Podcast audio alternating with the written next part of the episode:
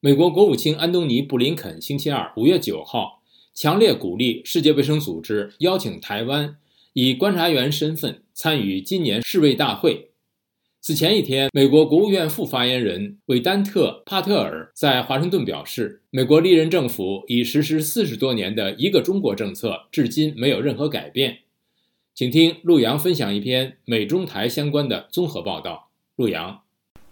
好的，志远。今年的第七十六届世界卫生大会预定从五月二十一号到三十号在瑞士日内瓦举行。布林肯在一项声明中说，大会将讨论全球公共卫生优先事项，这是一个让各国代表以及全球公共卫生专家推进全区卫生及全球卫生安全的一个独特机会。他说：“我们强烈鼓励世界卫生组织邀请台湾作为观察员参加今年的大会，以便在讨论中贡献他的专长。”美国国会两党议员、行政当局多年来都曾经多次提出议案或者发出呼吁，推动台湾的国际参与。美台官员上个月在华盛顿就台湾参与国际组织的问题举行工作会议。美国国务院在会后发出的声明中说：“协助台湾参加世卫大会是双方的进程目标之一。”不过，分析人士认为，在蔡英文政府执政即将步入尾声之际，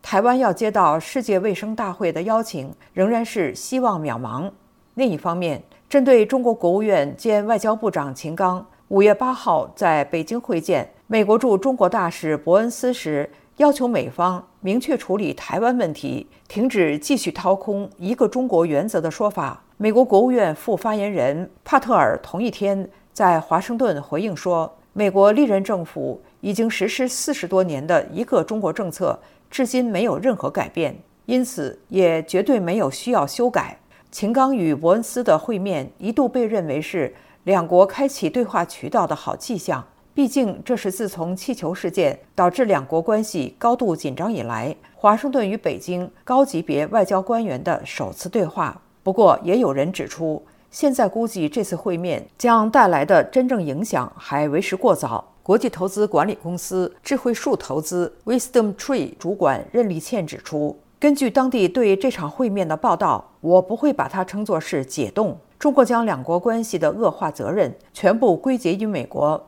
在报道两人会面时，中国的新华社引用秦刚的话说：“美国应当做出反思。”而中国近期针对美国商业调查公司的一系列举措，也让外界对北京与华盛顿之间的关系感到悲观。志远，谢谢陆洋分享美国之音的报道。美国国务卿强烈鼓励世卫组织邀请台湾以观察员身份参与世界卫生大会。了解更多新闻内容，请登录。Voa chinese 点 com